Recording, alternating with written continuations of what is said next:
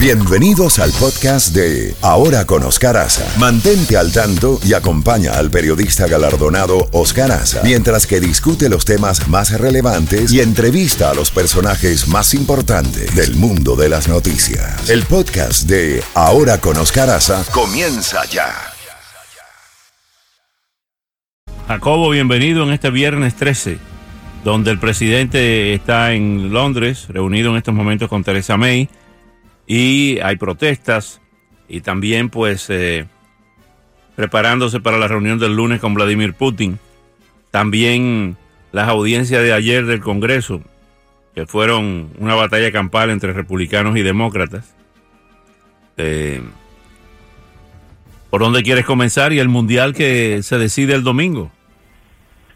Bueno, bueno, vamos vamos a tratar de cubrir todas las noticias y si no alcanzamos quizás un pequeño reenganche. ¿Cómo no? Pero empecemos hablando de lo que está sucediendo en estos momentos en Inglaterra después de lo que sucedió en Bruselas.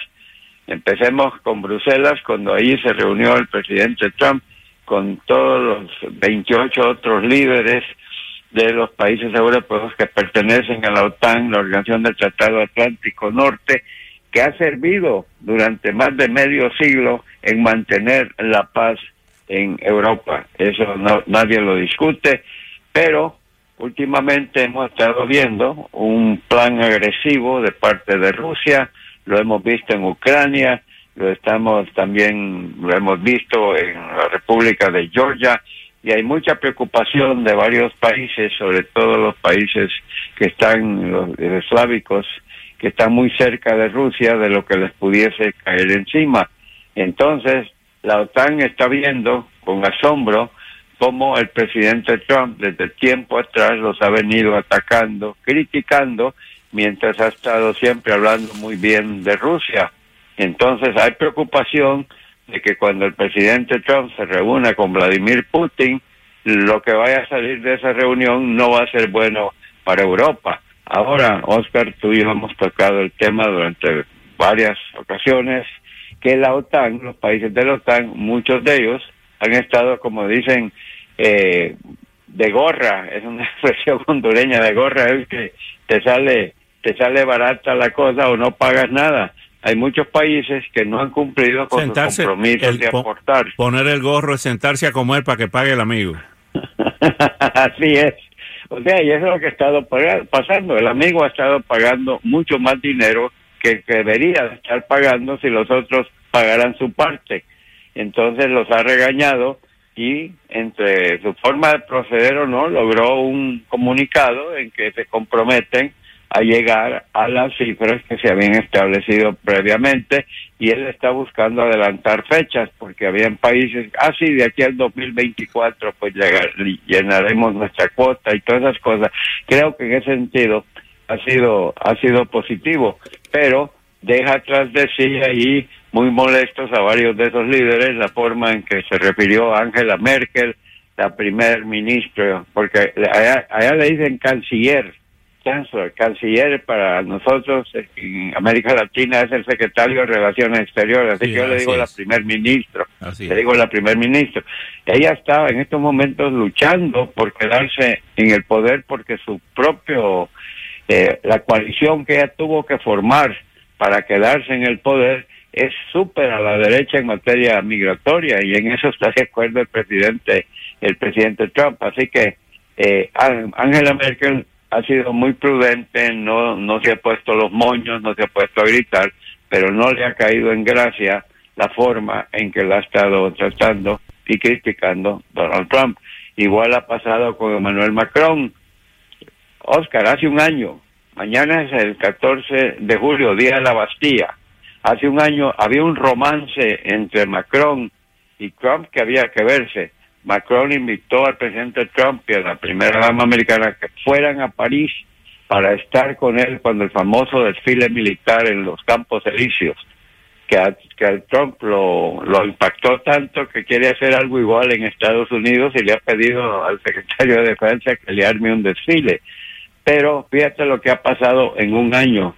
Eh, ya él ha criticado a Macron, inclusive Macron fue el que salió diciendo después de la OTAN, porque el presidente Trump había dicho, oye, logré mis objetivos, es una gran victoria, y Macron salió diciendo, se ha avanzado, pero no, no le estuvo aplaudiendo que se diga al presidente. O sea, el presidente logra sus cosas, pero deja, como dicen, heridos en el camino. No sé si sería una buena expresión. Y ahora en Inglaterra, donde llegó, le dio una, le dio una entrevista al tabloide The Sun, en la cual hace pase a Teresa May, la anfitriona de su viaje eh, a Inglaterra. Le acaba de decir ella, Teresa May ha tenido la peor semana de su gobierno. Esta semana y aparte le cae Trump encima. Eh, eh, la señora May esta semana tuvo que aguantar la renuncia de su canciller, secretario de Exteriores, Boris Johnson, que fue instrumental en Brexit. Él fue uno de los genios que inventó que había que salirse de la Unión Europea. Y también renunció el ministro de ella a cargo de hacer llevar a cabo esa salida de, de, la, Unión Europea. Entonces, ¿qué, es lo que pasa? El señor Trump canta las maravillas de Johnson, dice que sería un excelente primer ministro. Entonces, prácticamente le está dando una bofetada a Teresa May y, es un modo de proceder, Oscar, no hay duda alguna. Él, él hace él hace lo que quiere. Acabo de oír al embajador John Aeroponte que fue embajador en México, embajador en, medio mundo, eh, subsecretario de Estado, primer director nacional de inteligencia. ¿Qué dijo, qué dijo Negroponte? Hay dos Trumps. El Trump Twitter, que a la distancia lanza bombas a diestra y siniestra, y el Trump, dice él, del aparato este de televisión, ¿cómo se llama? El, teleprompter, el teleprompter. Que cuando está, que cuando está con el teleprompter es un Trump totalmente distinto del Trump que lanza tweets y que a Trump no le gusta los enfrentamientos. Entonces, personalmente, se porta de maravilla con Teresa May, con Angela Merkel, con Macron, pero el Twitter de él es su, es su bomba atómica. Sí, eh, fíjate, eh, otra de, la, de las cosas que se, se espera que, va, que se va a hablar el lunes entre Trump y Putin. Él ha dicho que Putin no, ah. es un enemigo, es un competidor, es un competitor, pero no es my enemy. Correcto, esa es competencia. Eh, eh, bueno, eso va a ser genial, esa reunión, vamos a ver qué sale de ella.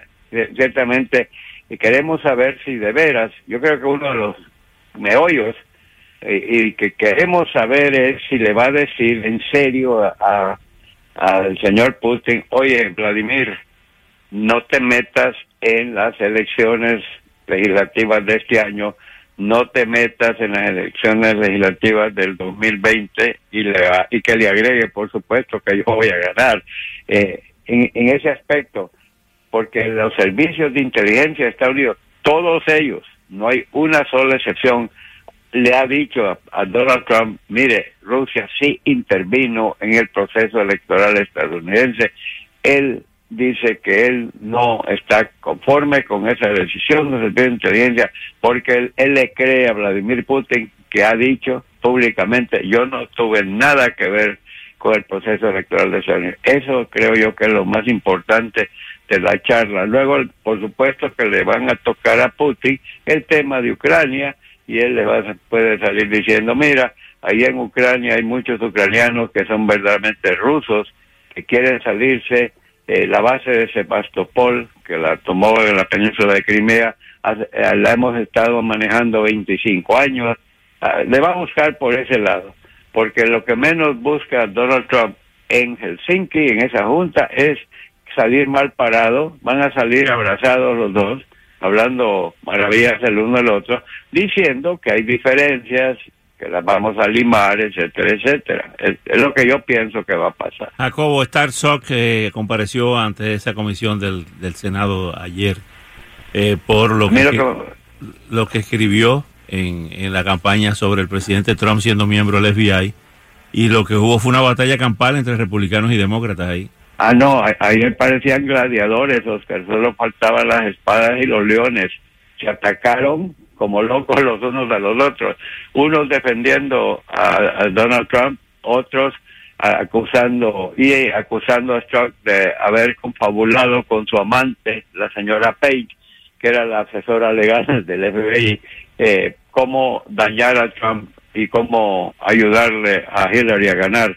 Eh, desgraciadamente eh, vivimos en la época de que poner cosas en Internet te expones a que te salgan esas cosas publicadas y eso fue exactamente lo que le ha hecho daño a Trump que ha tenido una brillante carrera en el FBI, pero no le lució para nada ese intercambio que tuvo con eh, Page, en el cual ella le decía, las cosas se están poniendo duras, parece que Trump va a ganar, y, y Trump básicamente le digo, tenemos que bloquearlo.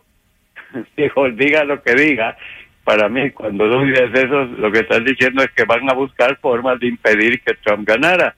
Y, y para mí, digan lo que digan, no solo no les lució, hizo verse mal al FBI, que el segundo a y la asesora legal estén tratando, por lo menos la impresión que queda, están tratando de parar al, Trump y de hacer ganar a Hillary. Y eso, eh, desgraciadamente, ha hecho mucho daño y no sé en qué va a terminar todo eso, pero sí ese agarre ayer, yo no había visto un agarre de esos en años. he visto pleitos en audiencias y todo, pero ayer parecía que Solo faltaban los guantes del boxeo y un referí. Jacobo, hablando de algo más agradable, hoy viernes 13, eh, el juego del domingo, es impresionante la cantidad de gente que quiere que gane Croacia. Eh, estoy yo en esa lista, no porque no me guste el equipo francés, sino que estaba haciendo estadísticas, Oscar. ¿Qué te parece esta estadística?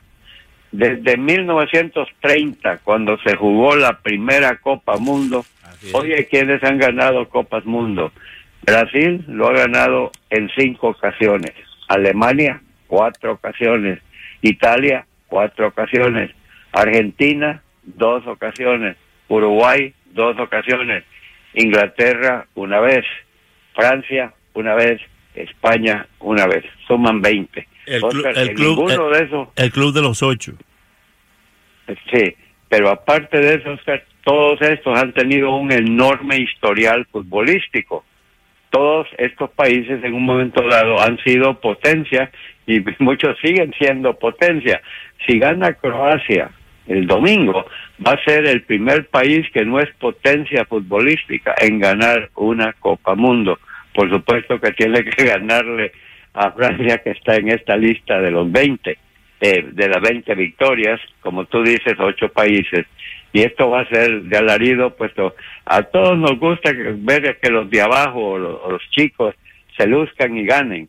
Y, pero ese equipo, ese equipo de Croacia nos ganó el corazón a todos con esa brillante y valiente actitud que tuvo en los últimos tres partidos que jugó, se fueron al tiempo extra, los tres de ellos los ganó Croacia por penales y el último lo ganó en, un gol en los siguientes 30 minutos. Yo creo que todos han, estado, en, esos jacuzzis los jugadores para tener, dejar de doler cada músculo del cuerpo por tanto que han hecho, pero ha sido, por eso, lo que tienen es el voto de la simpatía.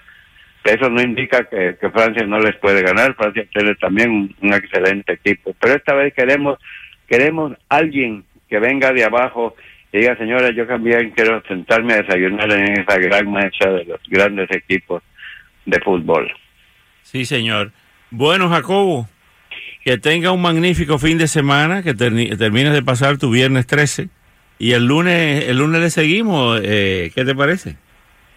Bueno, y antes de irme, un saludo muy especial a, los franceses que habitan en este país, que son ya ciudadanos de este país o residentes de este país.